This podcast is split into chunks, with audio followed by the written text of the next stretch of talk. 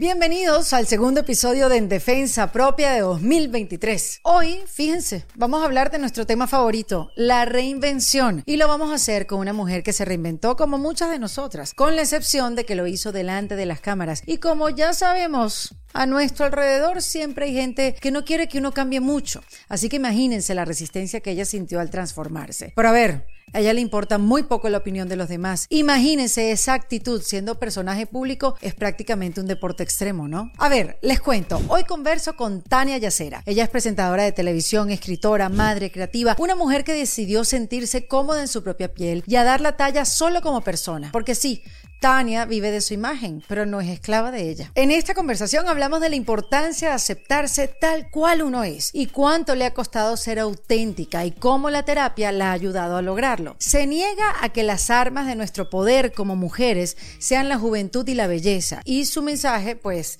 es una invitación a buscar estar contentas con nosotras mismas y no contentar a los demás. Por eso y otras razones escribió el libro Mujer tenías que ser para todas las que están hasta el coño. Así se llama el libro. Un libro que para ella es un desahogo, donde habla sobre los obstáculos, presiones y sentimientos a los que diariamente nos enfrentamos las mujeres. Pero no se crean, está felizmente casada, tiene dos hijos y por eso habla sobre la maternidad sin necesidad de endulzarla. Antes de dejarlos con esta conversación, les quiero hablar de la comunidad en defensa propia para que se unan y vengan con nosotros. Lo pueden hacer en endefensapropia.com. En el botón de comunidad vas a tener toda la información para unirte a este grupo de gente que ha crecido año tras año y que nos hemos acompañado en nuestros procesos de reinvención, de cambio y de integrar cosas nuevas en nuestra vida. Si te haces miembro de la comunidad, vas a poder tener acceso a los encuentros online que he hecho en el pasado con mis invitadas y los que haré en el futuro. Y también vas a tener acceso a videos exclusivos, a códigos de descuento y el acompañamiento de esta comunidad que, como los digo, nos hemos acompañado a través del tiempo a reinventarnos. Te recuerdo que es en, en defensa propia Ahora sí los dejo con esta conversación que por cierto fue grabada en los estudios de Mastermind en Madrid, donde conocerán a Tania Yacera. Una mujer que se expresa sin miedo, que reconoce lo mucho que le queda por trabajar en ella misma y que ha logrado definirse, más allá de su oficio y de su cuerpo. En defensa propia. En defensa propia es presentado por Opción Yo, la primera comunidad latina de bienestar. Bienvenida, Tania Yacera, acá en Defensa Propia. Muchísimas gracias, bien hallada. bien hallada, sí. Ayer, eh, ayer lo aprendí que se dice sí, bien hallada. Sí, aquí se dice bien hallada. No tenía ni idea. Claro, hombre, bienvenida. Bien, ubicada. Bien ubicada. Enraizada. Bueno, mejor ubicada no puedes estar. Gracias. Porque aquí en este programa, en este eh, podcast, porque, oye, tú te has dedicado, Tania, no solamente a, hablar en defensa propia, este, sino también has ayudado a muchas mujeres a, a eso que se llama la aceptación, ¿no? Intento, sí, sí, sí, mm. es verdad. Y eso, y eso te vino eh, en algún punto de tu, de tu vida. Yo vi tu TEDx, eh, que fue muy interesante, que se llama Del peso a la fama. de, ese, de ese lugar de quiero ser auténtica, quiero ser realmente como me siento. Sí. ¿Cuánto te ha costado ser auténtica? Uy, uy.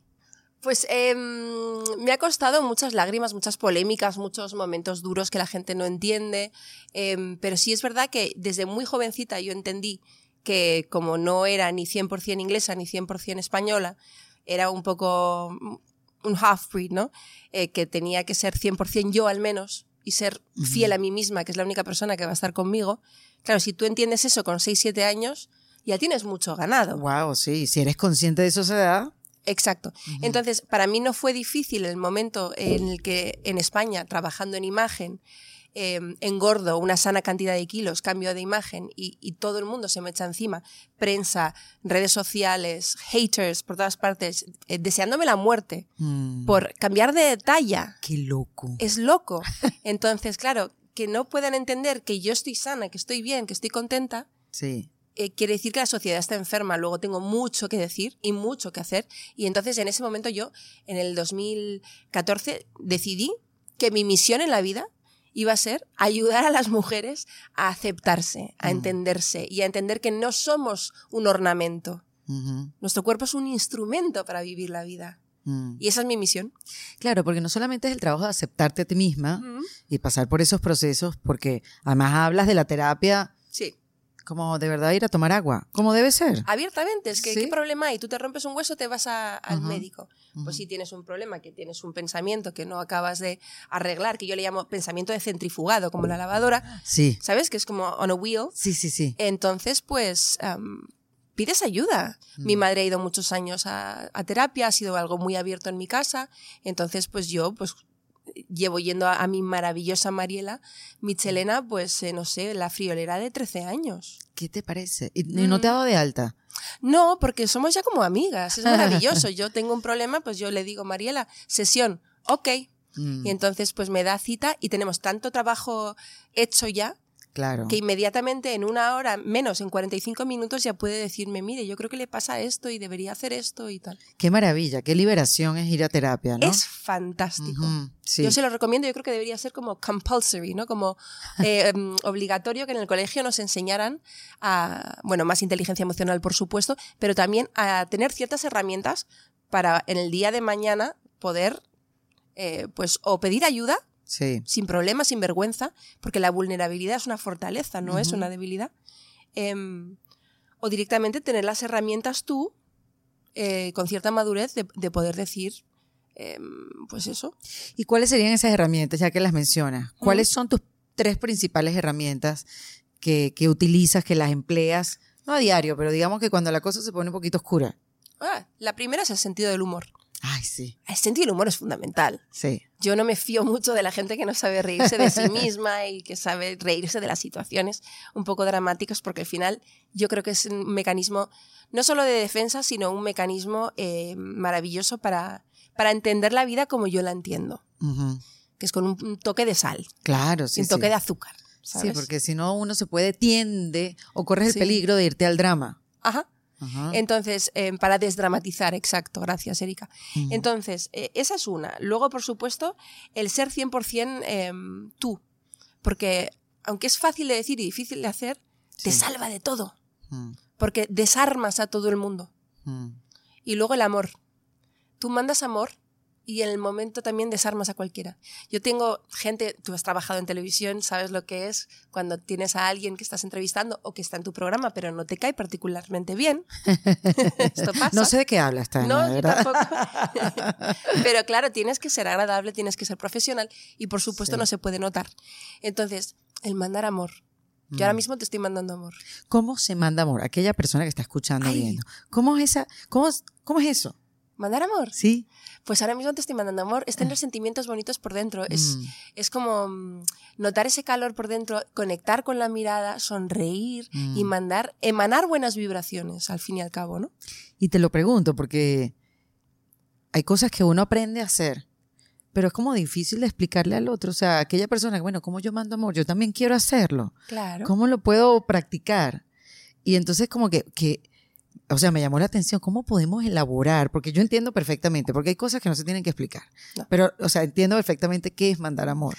Pero, ajá, ¿cómo lo ponemos en palabras? Tú que además eres escritora.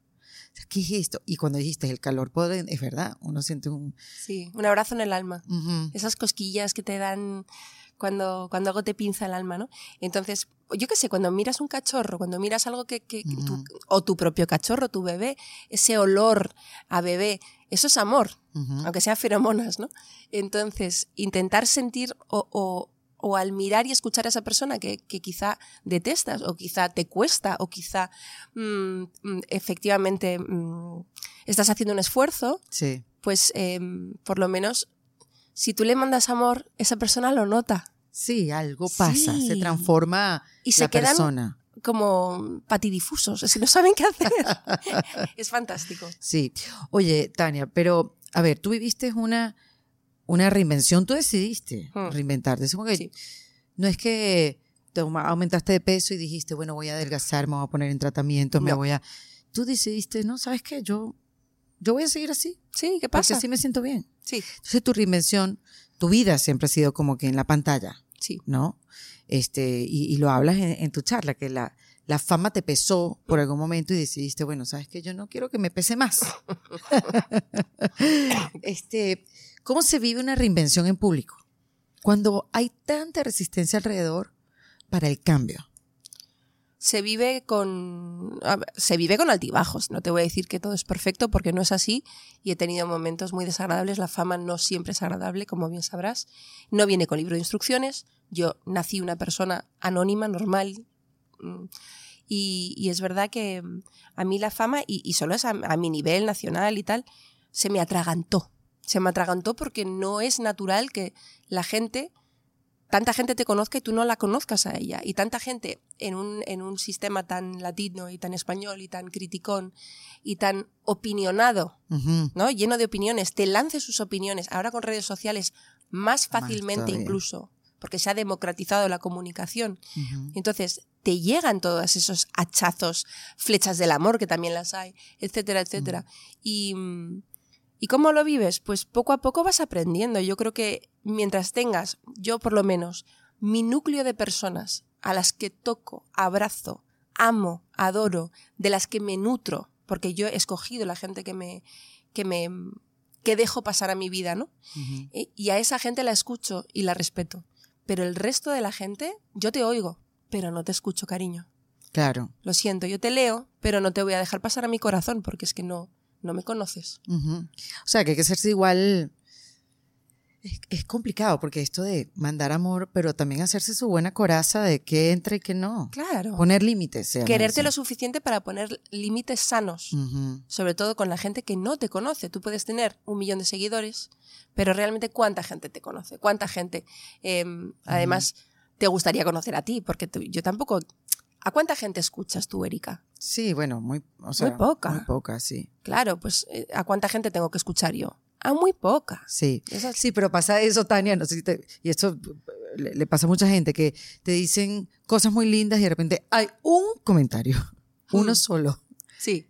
Que es en contra y ese es el que se queda sembrado en tu cerebro y crece una mata. Sí. y tiene frutos. Sí, sí, es verdad que te puede pillar. Por supuesto que todas tenemos días de bajones y días que, una sola opinión, como dices, pues te afecta. Em, y es un puñal al corazón pero realmente yo suelo mm, poner las cosas en contexto. Por ejemplo, eh, hubo uno, un comentario, no me acuerdo ni qué decía, pero que me molestó, y me acuerdo que busqué su perfil, porque lo haces, para ver, pues, qué es el nivel de seguidores, qué tipo de eh, contexto tiene, qué más eh, comentarios ha hecho, a quién, si es un hater del libro o no, y de repente el comentario anterior era, ay, suspendí matemáticas. Y digo, claro, me está haciendo daño una persona que seguramente no tenga la madurez emocional eh, de, una, de un adulto, es un niño. Claro. Entonces, ¿cómo voy a tomar yo esto? Sí, sí, sí. Y luego muchas veces es gente que yo considero que tiene una vida tan gris, yo lo entiendo. El cambio, el, cambiar de vida, y no todo el mundo ha tenido mi, mi educación, mi situación, soy una persona muy privilegiada y lo sé. Entonces, muchas veces lo miro con amor y con compasión de, mira, de verdad, es que eh, lo siento por ti. Sí, hay que saber ubicarlo, ¿no? Sí. Hay que saber ubicar ese tipo de comentarios. Sí, y, sí. Y además entender y tenerlo siempre presente, a veces se nos olvida, yo creo que hay que tenerlo como tatuado por ahí, o tener ese post-it por ahí bien pegado por todas partes, que cuando lleguen ese tipo de comentarios es como, es, su problema. O sea, es algo, es un rollo de esa persona. Claro. Que, que no tiene nada que ver contigo. Y que no se tiene trabajada. Entonces, yo llevo muchos años eh, recibiendo pues eso, ayuda terapéutica. Tengo una madre con una cabeza muy bien amueblada, un padre con una cabeza muy bien amueblada, eh, una pareja que me adora y me quiere por mi esencia, por mí. Em, aunque yo cambie de físico, aunque, aunque cambie de opinión mil veces y esté medio loca a veces. Perdón. que estoy pasando una gripe y esto no acaba de irse. Em, entonces, perdóname que se me olvida lo que te estaba contando. No, no, no, que em, como que tú sabes saber poner el comentario, ubicarlo, hmm. este, y saber que es la persona, es más ese rollo de la persona que de ti. Cuando te destruyen, cuando te dicen, entonces tú dices, estabas diciendo que tú estabas bien ubicada. Exacto, estoy bien ubicada y, y realmente es su problema, es lo que dices tú. O sea, yo, cariño, te puedo ayudar hasta donde te puedo ayudar. Tú me sigues a mí. si te ves con la necesidad de escupir tu veneno hacia mí, mm. eso dice más de ti que de mí. Claro, claro, exactamente. Yo no puedo hacer más que, existir y seguir existiendo de la manera que es fiel a mí misma. Y tú haz lo que buenamente quieras. Mm.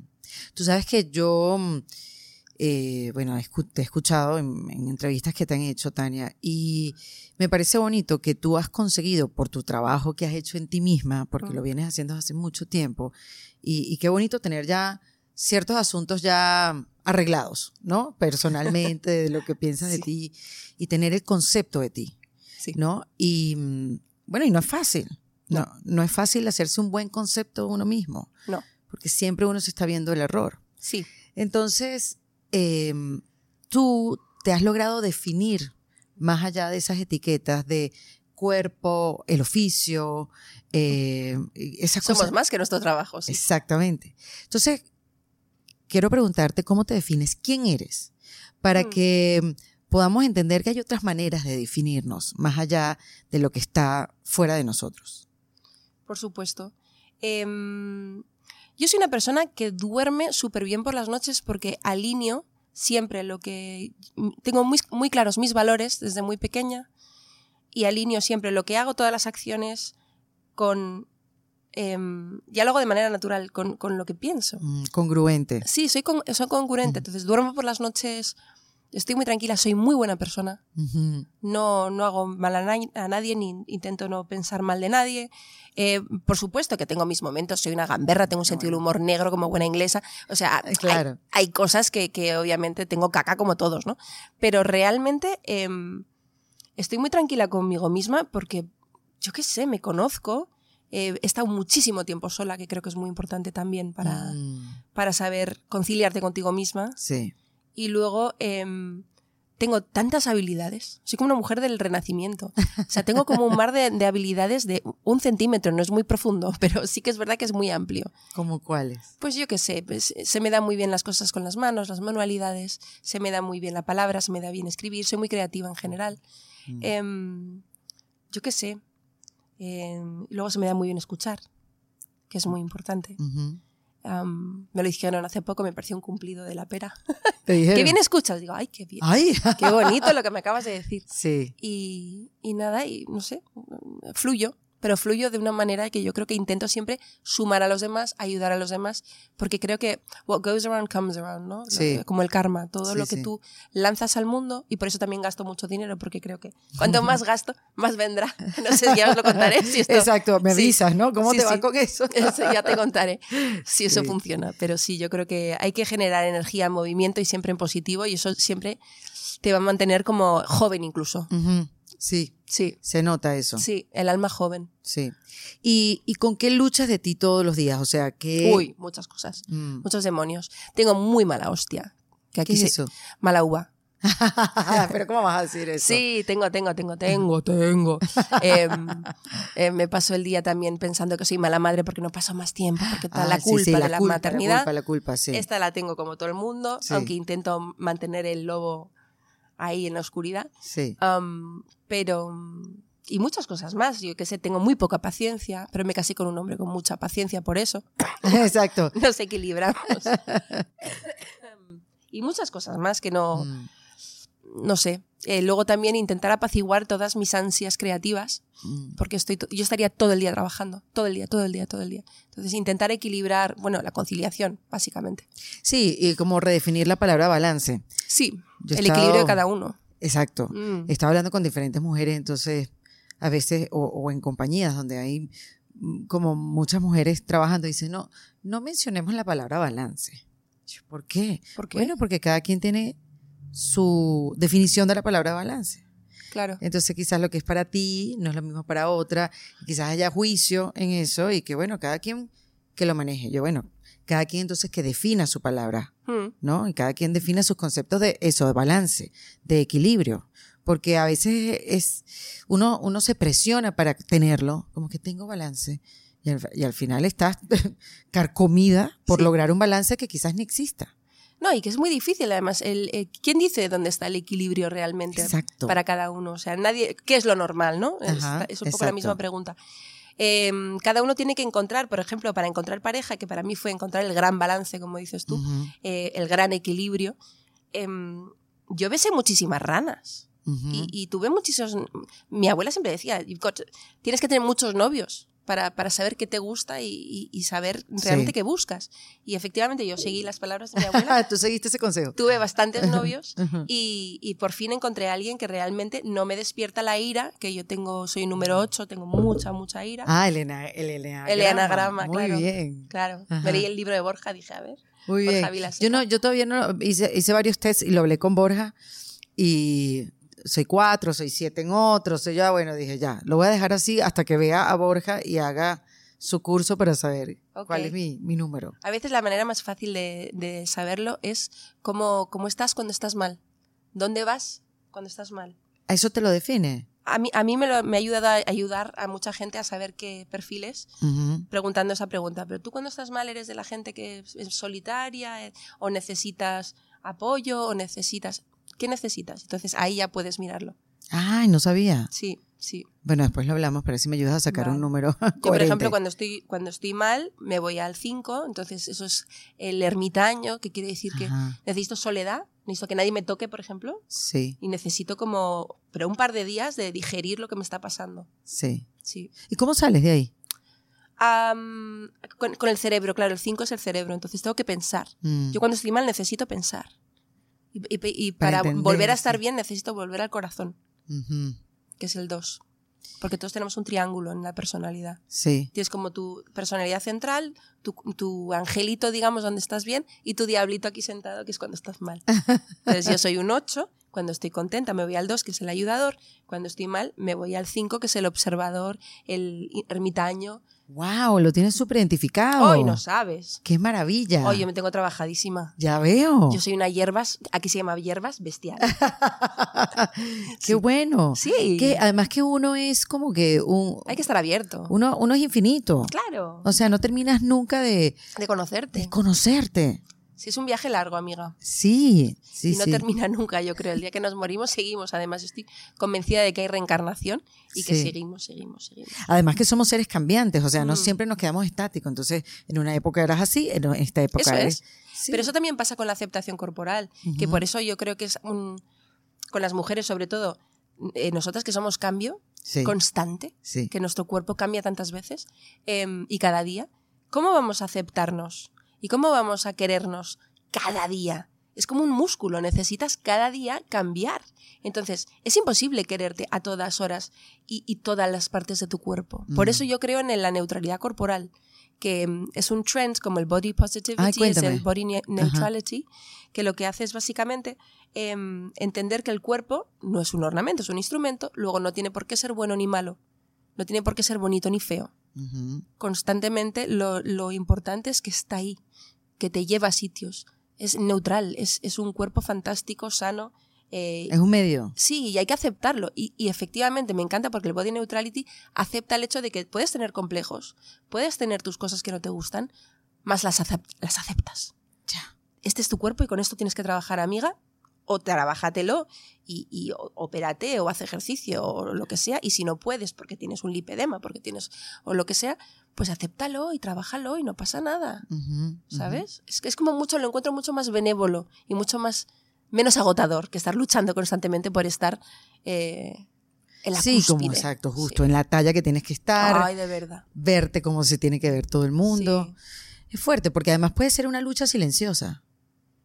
Sí, claro. o sea, que- como no te das cuenta que estás todo el tiempo en esa lucha de verte, seguir entrando en esa talla sí. o verte de alguna manera, porque si no, entonces imagínate, hay mucha gente que tiene su, si no me veo de esta manera, ¿cómo me van a querer? Mm, ¿No? Donde se apoyan en eh, ¿cómo, me, ¿cómo la gente me va a ver sí. Si pierdo mi físico, si pierdo mi físico? si pierdo mi cara, si pierdo mi cuerpo, si pierdo mi pelo, eh, ¿cómo me van a querer? Sí.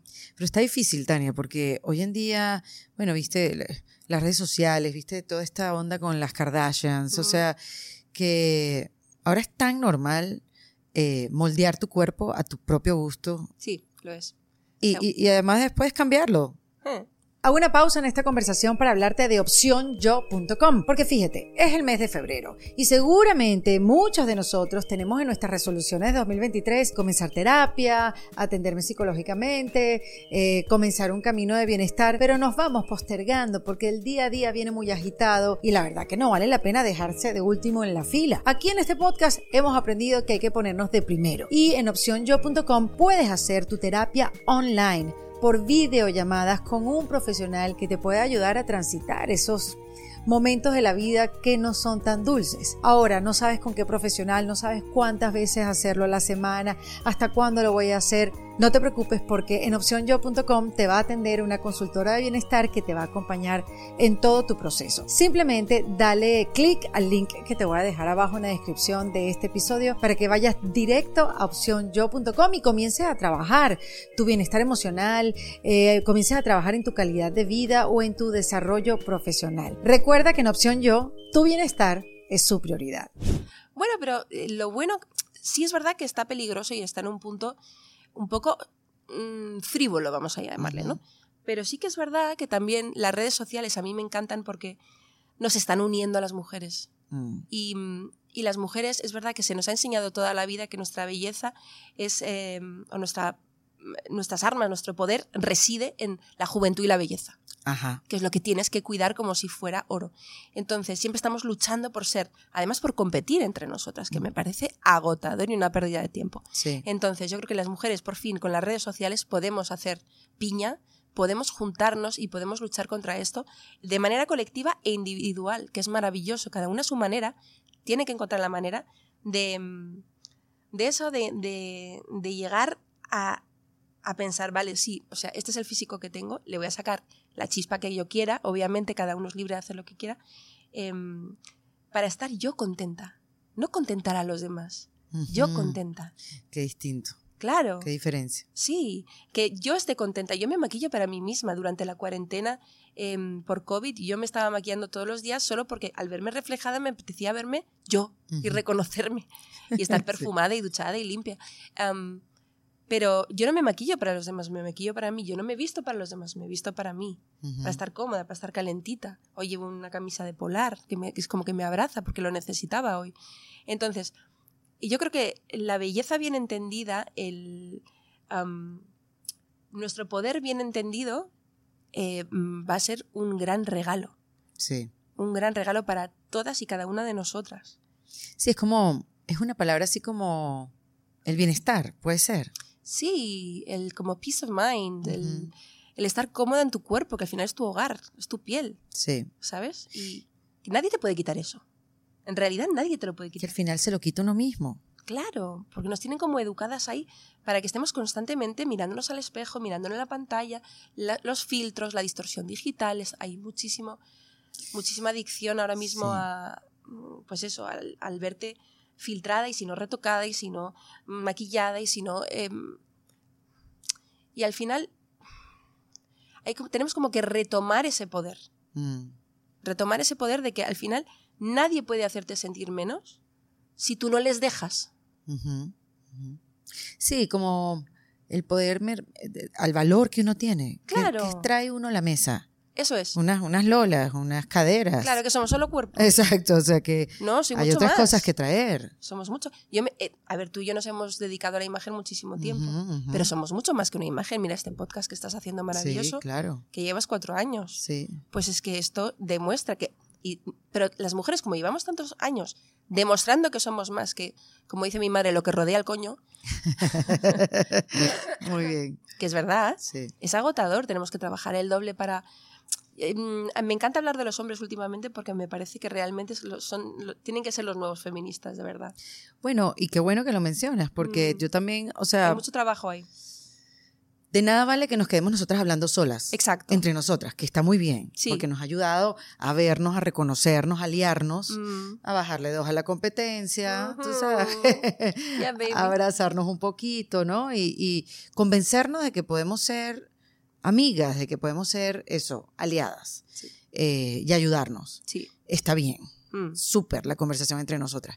Pero si, si no involucramos a los hombres y ellos no se involucran porque es un, es un doble trabajo que hay que mm. hacer, Pues entonces, ¿para dónde vamos? O sea, ¿hacia dónde avanzamos? ¿Cómo progresamos? Exacto, es que está- andamos hombres y mujeres en los mismos atascos. Exacto. Entonces, uy, eso sí mi garganta, perdón.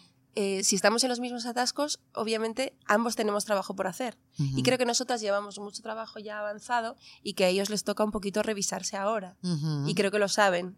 Y, que- Sí. y de hecho lo dije en otro podcast y me llegó una ola de odio bastante importante de hombres. de hombres, Hombres odiantes. cis heterosexuales, eh, blancos, que sí, que efectivamente son los grandes privilegiados y lo han sido durante décadas y siglos. Y mm, creo que va siendo hora de que despierten Claro. a la nueva realidad. Y que no, a ver, que no es un ataque, más No, bien una porque es que- invitación. que es que nuestra salud mental, la de las mujeres, se ha craqueado tanto y se está craqueando tanto con todo lo que estamos hablando de el, el yugo de la estética, ese, Mm. ese falso empoderamiento que se nos vende como que tenemos que estar ideales, eh, trabajar como si no tuviéramos niños, criar como si no trabajásemos, Ujú. eh, tener un pollo en el horno, darles quinoa a los niños, ir a, a hacer ejercicio, echar un polvo cada noche, que nunca te duele la cabeza, estar ideal, la casa... mm, Es que es imposible. Sí. Entonces te crea una frustración que al final parece que las feministas estamos enfadadas. No estamos enfadadas. Es que es un hecho que hay que cambiar. Entonces, o nos unimos a los chicos y les decimos que, amigo, que también tenemos eh, muchísima responsabilidad nosotros como madres Sí. con las nuevas generaciones. De decir, bueno, les voy a educar. Yo tengo un niño, una niña, no sé qué tienes tú. Yo tengo un varón. ¿Sí? ¿Tienes un chico? Sí. Un De varoncito. 13. ¿Trece? Ya está grande. Ay, madre. Sí, los tuyos están chiquitos, ¿no? sí, todavía. todavía sí. Tienen cinco y seis. Claro. Y ahí sí tienes que hacer un balance. Bueno, sí, yo, yo hablo mucho con él, obviamente. Y sobre todo creo que para mí ha sido clave involucrarlo un poquito en lo que hago Ujú. y, y en la conversación que tengo. Porque Ok. uno, no sé, yo antes como que lo tenía un poco apartado. Bueno, su vida es su vida y yo Sí. a- la- ayudo a que suceda y la mía es la mía. Pero como está más grandecito, como que lo invo- involucrado en la conversación Sí. y oye y ve, porque yo quiero que sea un, un- un hombrecito eh, feminista, Claro. que vea que las mujeres van por lo que quieren, que trabajan, que no dependen de, eh, tú sabes, estar en, en un sitio porque sí, sino más bien porque quieren. Y eso es lo que yo quiero que él aprenda. Mm. Tratarnos bien, involucrarse. eh, o sea, y creo que con la acción, hoy en día, con la edad que tiene, hago más que hablando. Viste, ya no te oyen. Ya no te oyen. A mí ya No, mi hijo claro. no, no, ni escucha, ni oye, ni me mira. Sí. o sea, este, entonces, claro, uno sigue hablando porque algo le queda. Algo le quedará. Pero es más la acción, es más la acción porque es ahí donde, La acción, Sí. ¿qué quieres decir? Como predicar con el ejemplo. claro, predicar con el ejemplo. Sí, con la acción, con el día a día, que, eh, como- con la vista, que te vea. Ok. Porque en esta, ahorita va a cumplir 14, Mm. pero es una edad donde lo sabe todo. Ay, sí. es que el tiempo todo. tiene como una, una habilidad como termorreguladora de, de la humildad. ¿Sabes? Como Totalmente. te regula, te vuelves mucho más. Y cuanto más años pasan, menos sé. Sí, sí, sí, exactamente. Con 14 te crees que lo sabes todo, indestructible. Todo. No, no, ni me expliques. Ni me expliques, ya yo sé cómo hacerlo. Sí, Amor, pero ven acá, eso no es así. sí. En mi casa es una enfermedad que dura mucho. De hecho, mi padre, mis hermanos, nos autodenominamos. Yo me apellido Yasera, Ajá. entonces es los Yasé Yasera. Todos lo sabemos, ya sé, ya sé. Ay, qué bueno. Es verdad que mi madre se repite mucho, entonces sí, mamá, ya sé, ya sé. Qué bueno, qué bueno. Ajá. Bueno, porque hay un humor, hay humor en tu casa. Ahí tiene sí. que haber humor, Sí, de verdad. Sí, pero bueno, eh, eh, en tu caso lo, lo vas a poder ver mejor, digo, o lo estás viendo mejor, que tienes un varón y una hembra, Ah, sí, sí. entonces y una niña. Entonces poder criarlos por igual y darles el mismo ejemplo a los Pero no dos. es igual, porque es que al final yo creo que ahí hay un poco, es el kit de la cuestión, porque al final, hombres y mujeres no somos iguales. Muy bien. No podemos ser más distintos. Sí. No podemos ser más distintos. Que es la belleza de ello. Ujú. Pero es verdad que nos merecemos los mismos derechos. Eso Correcto. por supuesto. Las mismas oportunidades. Las mismas oportunidades. Ahí es donde buscamos igualdad. Pero en realidad lo que tengo que buscar con los niños es equilibrio. Volvemos a la balanza. Sí, El equilibrio. Porque cada niño, ya no sé si es una cuestión de género, cada uno tiene una personalidad también. claro. Y cada, yo tengo que ser una madre distinta para Pepe que para Lucía. Mm. Entonces, ahí es donde siempre estás haciendo cadera, ¿no? Como en la vida un poco, siempre estás un poco, bueno, pues ahora me necesita más uno, ahora me necesita más el otro. Y Pero lo que sí que intento es que es ser súper abierta con ellos, un poco lo que decías tú, el conversar con ellos. Eh, mamá tiene amigos, eh, sus padrinos son homosexuales, Mm. em, sus muchísimos amigos míos son drag queens o gente trans, etcétera. Entonces intento explicarles ahora que además eh, los boundaries del género han cambiado muchísimo. Wow, increíble. Claro, intentar abrirles la mente, van a un colegio religioso también mis hijos, entonces Mm. abrir su mente para que entiendan que no solo existe Jesucristo, que no solo existe eh, un- dos géneros ahora mismo, ¿no? que, que es mucho más amplio el mundo y que está cambiando y que para cuando les llegue a ellos va a ser ya ultra complicado. Entonces, Sí, pero yo creo que ya lo saben. sí, vienen preparados para Ya, ellos. ya está. Son niños prisma, tienen Sí. mil lados de luz. Ya, ya lo saben, ya vienen Sí. con esa información. Es como que normal, porque tú me estás explicando eso. O sea, Bueno, pero los míos son tan pequeños que la- hay No, que sí, explicarles sí. un poquito. No, y hay que encargarse, porque Sí, también es, mucho eso lo que dicen los padres, como que bueno, en la tolerancia. si alguien sí. lo va a explicar, que sea yo. Eso es. No. Les expliqué hace poco lo que era el sexo. Y mm, porque, no me lo- bueno, me lo llevaba preguntando el mayor mucho tiempo. Dicen, entiendo cómo entran los bebés, o sea, entiendo cómo salen, porque se lo había explicado. Claro. Pero ¿cómo entran, mamá? oh my God. Y, yo, y me lo preguntó varias veces y yo no se lo quería decir porque va a un colegio religioso y no quería ser la madre famosa que le cuenta a su hijo y que va contando por el colegio cómo, cómo funcionan the bees and the birds, ¿no? Pero al final, un día con un enchufe que le dije, mira, esto es un macho y una hembra, esto entra así. Y me dijeron, ¿y, eso? ¿y por qué se llama así? Y estaban los dos. Y dije, este es el momento que estaba esperando, Ay, era a ver, verano. A ver, a ver. Era verano, no, no había colegio. Digo, bueno, por lo menos tienen tiempo para Que pensar. se les olvide. o que se les olvide. que no sea fresco. Ajá. Y entonces les dije básicamente em, que era como un puzzle. eh, y que Un se llamaba, rompecabezas. sí, un rompecabezas era un puzzle, porque al final, bueno, pues necesitabas un, un- una chica y un chico. El chico le digo, a ver, Pepe, ¿tú qué tienes? Y me dijo, pues un pito. Y digo, vale, ¿y el pito qué es? Porque él sabía lo que eran. Habíamos hablado de los testículos más, ade- más atrás y le había dicho que ahí era como una neverita, por eso estaba lejos del cuerpo y que tenía los bebés, que eran espermatozoides, que eran como unos renacuajos, ranas. Bueno, me metí en todo eso. Entonces le dije, ¿y qué es eh, tu pito? Cuando, cuando lo tocas, a que se pone tonto, que es como lo dice él. Y dice, sí, sí, sí. Y digo, pues, eso es como una pistola, un pistolino. Y entonces, y digo, "¿Y Lucía, ¿tú qué tienes? Y dice, ella le llama un chochis. Y digo, un chochis, vale. ¿Y el chochis qué es? Que es como una agujerita, que sí, cariño. Wow, qué conversación. Sí, sí, mamá. Y digo, pues nada, pues cuando tienes mucho amor, hay consentimiento, los dos quieren, es muy agradable. Cuando eres muy mayor eh, y, y estás casado, por supuesto, no, no. Pero bueno, la cuestión es que le dije, bueno, pues uno pues entra en otro y es muy agradable y entonces se disparan los bebés que te conté y ahí se hace, si hay suerte y, y todo funciona, pues se hace un bebé. Pero no es la única manera de conseguir bebés, no es la única manera. Y luego, por supuesto, si no quieres tenerlos, hay mil maneras de no tenerlos. A mi hijo le dio mucho asco todo esto. Me imagino, eso es lo que te iba a preguntar. Y más adelante me dijo, ¿no hay otras maneras? Digo, sí, sí, se puede adoptar. Y dice, mamá, yo voy a adoptar. Ay, qué belleza, me muero. Yo voy a adoptar. Ay, qué belleza, qué lindura, qué Qué inocencia. la inocencia. es maravilloso. Sí. Pero quería contárselo yo, no que se lo contara. Es un chorizo que se meta en una raja, ¿sabes? En el colegio. Sí, está muy bien. Qué bueno, no, me has hecho ¿Tú se lo contaste? no. Pero ahorita voy a venir a contárselo, pero él me va a decir, él me va a decir, Mamá tiene 14 años Ya, yo casi. sé. Claro que Ay, ya, sabe. yo sé. Bueno, pero se lo va a decir igual. Vale. Estoy muy tarde. Hombre, yo creo que sí. Llámame loca, yo creo que sí. Sí, sí, sí. Sí. Qué cosa, ¿no? Que uno se dice que una, uno es una mujer empoderada y uno va para adelante y uno puede con todo. Este, uno pide ayuda, uno no sé qué, pero hay temas que, hay temas que no, hay temas que no, no, no me toque ese tema porque no sé cómo abordarlo, no sé cómo hacerlo. Sí, Siempre confié que el papá le iba a hablar, pero no, no sé si eso se logró. seguro que sí. Sí, Seguro que sí. Lo voy a llamar ahora a ver. Sí. Estoy preocupada. Cariño, tú hablaste con el niño. Sí. Estoy Seguro que sí. sí. Sí. Ya con 14 tiene que tener preservativos en, el- en la cartera. No, ese niño está en su casa. No, mi amor, tú tienes que darle preservativos y explicarle para cómo funcionan y todo. Con 14 mis, mis hermanos ya sabían. Ya tenían. Ok, ok. Ok, lo voy a hacer, Tania. Claro. Te voy a escribir cuando suceda. Claro, porque además cada vez son más jóvenes cuando empiezan a, a tener vida sexual. Dios mío de mi vida. Aquí en España me han dicho que mm, ha bajado más o menos como a 12. Pero además, ¿en dónde? Pues no, mira, no sé. No sé. ¿Dónde dices el sitio? ¿Dónde se hace a esa Bueno, edad? en España en el coche, de toda la vida de Dios. ¿Verdad? sí. En, en- en el coche muchísimo. Em, Mm. y si no, pues en cualquier portal. Los portales han dado mucho. Yo creo que vas con una luz de esas que se ven los líquidos a oscuras, ¿sabes? ¿Qué De forense. Ajá. Y en cualquier portal de España tú te encuentras, sobre todo si hay sofá. ¿Qué es un portal? ¿Qué es un portal? ¿No sabes lo que es un portal? ¿No?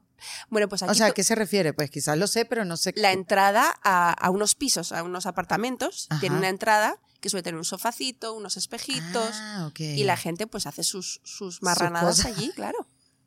Porque no tienes dónde. Claro, claro, sí, sí. no Entonces nunca te sientes en un sofá de portal porque estoy segura de Por que Cristo amado. puedes tener Claro. jugos inesperados. Muy bien, Tania.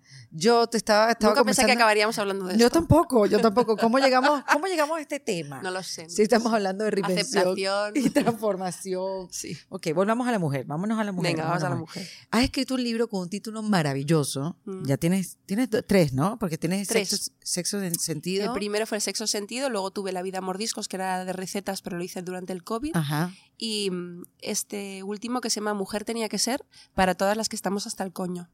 Qué maravilla de nombre. Sí. Además que hay, e- e- es parte del sesgo, porque eso lo dicen los hombres. Típico que ves a alguien que está conduciendo mal, dice, mujer tenías que ser. Es Sí. ahí donde se dice, Mm, básicamente. Peyorativamente, de manera fea. Peyorativamente. Perdón, pero lo decimos nosotros también. Sí, sí, es Mujer posible. tenías que ser. Sí. Cuéntame el nombre del libro y por dónde, te, por dónde viene. Mira, el nombre del libro lo elegí con Borja Vilaseca de Borrachera, Como debe ser. como debe ser. Ajá. Estábamos en una noche de verano, tuvimos una cenita y estaba, yo tenía claro que quería que se llamara Mujer tenía que ser por darle la vuelta, porque la idea es que Claro. le demos la vuelta con el libro a que estés orgullosa Mm, de que mujer tenías que ser, ujú. porque es que esta lucha que se ha convertido en una lucha que yo intento siempre echarle sentido del humor y positivismo y no ser, no venir de la queja, sino directamente de la esperanza y el cambio, ¿no? Ujú. Em, pero sí que es verdad que yo creo que en este momento histórico, y al igual que te digo que las reformas aquí en España por lo menos están más caras que nunca, las mujeres estamos más hartas que nunca, La porque nunca se ha esperado tanto de nosotras.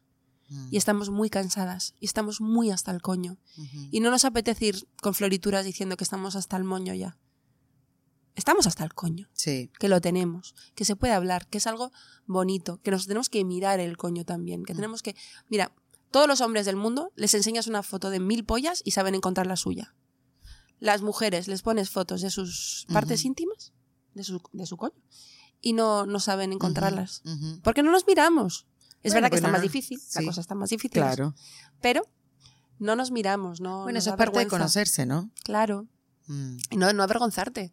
Sí. No, ni es, ni es feo, ni huele mal, ni sabe mal, ni nada de nada. O sea, es que no tenemos nada de lo que, de lo que avergonzarnos. Y mm, no sé a qué venía todo esto, pero bueno, básicamente No, por el nombre, por el libro sí, y por esta, por esta el misión. momento histórico, Sí, esta misión que, que la tomaste como tuya, como que no, yo voy a ayudar a sí. Liberar a las mujeres de esta conversación que tenemos con nosotras mismas, porque al final Mm. sí es la sociedad y todo lo demás, pero al final es uno. Sí, Si que es un- sí, sí. Y, y que es un libro que yo llevaba, pues eso, desde que me pasó todo aquello que decidí que Mm. quería ayudar a las mujeres, em, ayudarnos a nosotras mismas, digo, este libro lo tengo que escribir en algún momento. Y al final lo he escrito. Me ha costado 10 años, pero lo he escrito. Sí. ¿Y qué crees tú que, que es lo más difícil para, para nosotras, de todas las mujeres que se te acercan, que vienen a contarte un poco, me imagino Sí, que te, que te todo, pasa, ¿no? todo. ¿Qué te pasa? Madres, ¿Qué es lo que más se repite? O sea, Em, de, de- ¿Como queja o como, ¿cómo cosa queja positiva? o de no aceptarnos? ¿Qué es lo más difícil para nosotros mm, Buah. manejar en la vida, que son tantas cosas?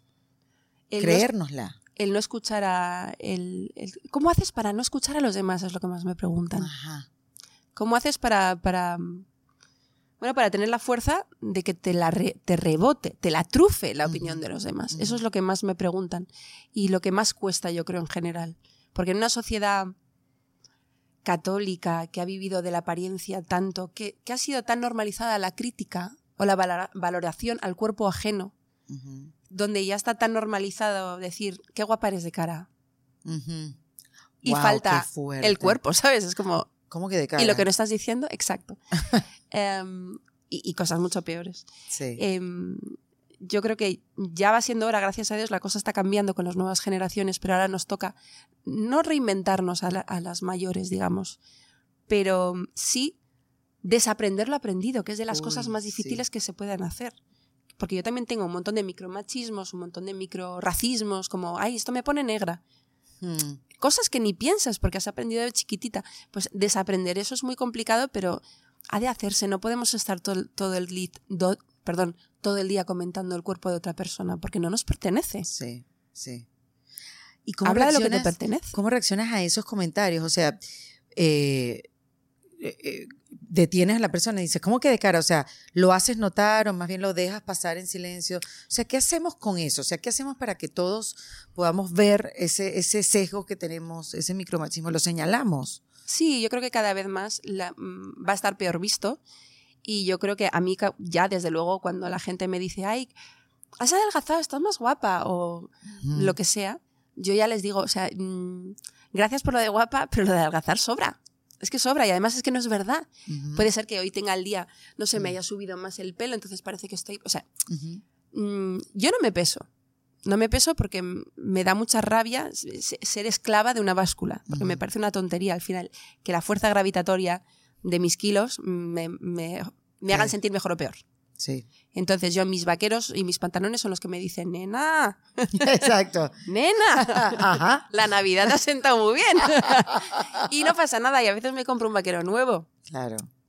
Em, pero, pero realmente em, no me acuerdo la pregunta, perdona, porque bajo tan profundo. No, que no, me yo pierdo. sé, y pasa, a mí me pasa muchísimo. No, te, te decía cómo, cómo podemos, o sea, ¿qué hacemos? ¿Señalamos esos, esos sesgos? Sí. Nos quedamos calladas, los aceptamos, lo trabajamos nosotras cuando vayamos a terapia. Si, si estás a tiempo y en el momento que te pasa te molesta y Mm. inmediatamente lo piensas y se lo dices de una manera educada a la persona con la que estás, ya sea tu madre, tu suegra o tu mejor amiga, que yo mi mejor amigo era la que más tóxica era conmigo. Em, Qué increíble. y al final un día sí, yo me separé mucho de ella, lo conté en el libro, Mm. y era porque me llamaba gorda. O sea, de mil maneras ella me llamaba gorda. Y yo sabía que ella era muy nazi con, las, con la gordura, porque, bueno, pues la ¿Cómo que se llama? de toda la Goro- vida. Gorofobia, gordofobia. Gordofobia. Se es muy gordófoba, es muy mi gordofoba. amiga, sí. Y lo sigue siendo, yo creo. Lo que pasa que es que es de esa gente que enseguida está midiéndose constantemente y mide a los demás. Mm, Y siempre, pues cuando éramos más jóvenes y yo sabía menos y todavía no estaba tan trabajada, yo también íbamos por la playa criticando, pues mira esa, pues mira, pues no sé qué, pues vaya cuerpo tiene y se la ha quedado. Y, en- y entonces ella se ha quedado un poco ahí y yo he evolucionado hacia otro sitio. Entonces me molestaba mucho que esa persona que es mi, ha sido mi mejor, a muchos- mi mejor amiga muchos años me, me tratara de gorda. Entonces, porque a mí me puede llamar el mundo gorda, que me da igual pero que una persona que está dentro de mi círculo, Claro. como hemos hablado, me llame gorda, me duele infinito. Mm. Seguramente como la mayoría de la gente que le llame gorda a su vecina, ¿no? Sí. Bueno, en fin, entonces le invité a comer un día, que me encontré con fuerza y que ya había trabajado con la psicóloga, y le dije, mira, hace mucho que no te llamo, hace mucho que no quedo contigo porque me molesta mucho de unos años para atrás que me llamas gorda. Mm. Y me dijo que no se habían dado ni cuenta, que no era ni consciente, Qué que lo sentía mucho y que obviamente no lo volvería a hacer. Y no lo ha vuelto a hacer.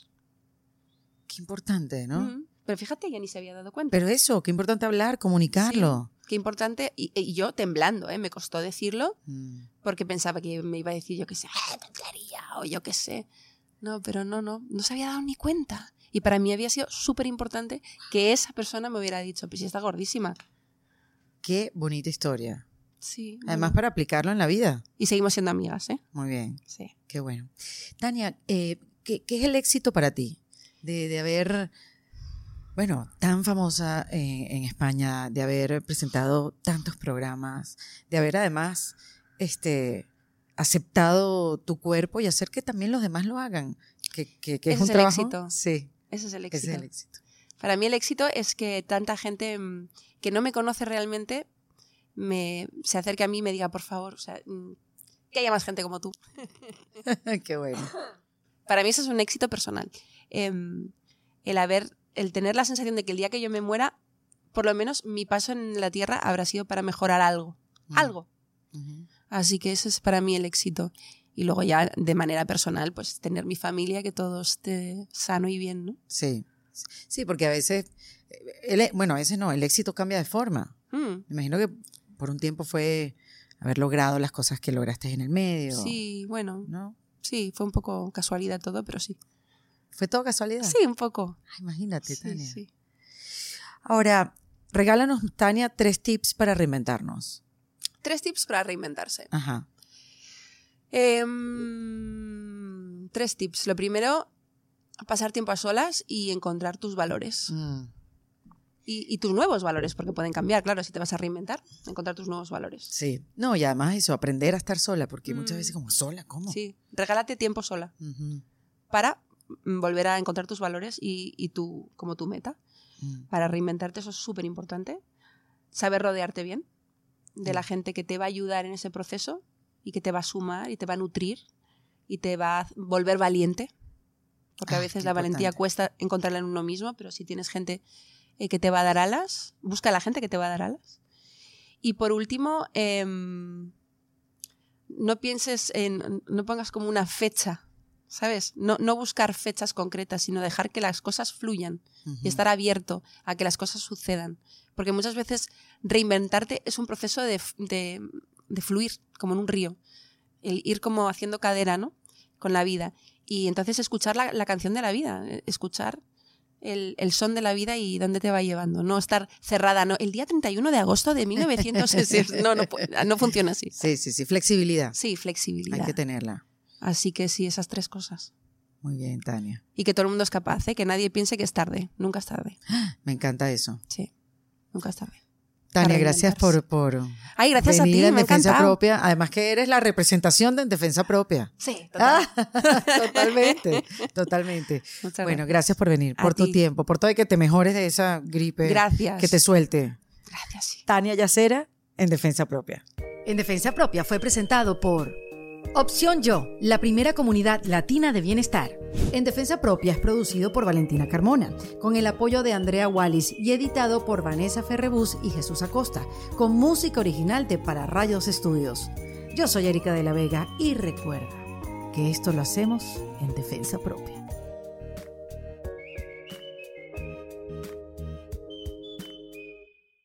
¿Estás listo para convertir tus mejores ideas en un negocio en línea exitoso? Te presentamos Shopify. Tal vez no lo sabías, pero nuestro podcast More Than Mamis es un negocio y lo empezamos por supuesto para desahogarnos y hablar sobre la maternidad, no para convertirnos en expertas de ventas y del e-commerce. Así que sí, necesitábamos ayuda para vender nuestro merch y poner en marcha nuestra tienda. ¿Y cómo suena con Shopify?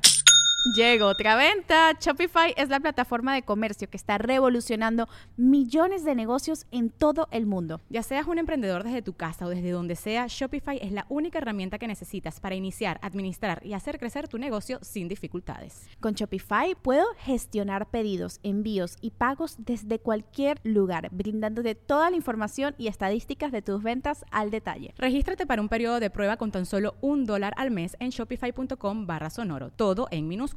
Ve a shopify.com barra sonoro para llevar tu negocio al siguiente nivel. Shopify.com barra sonoro.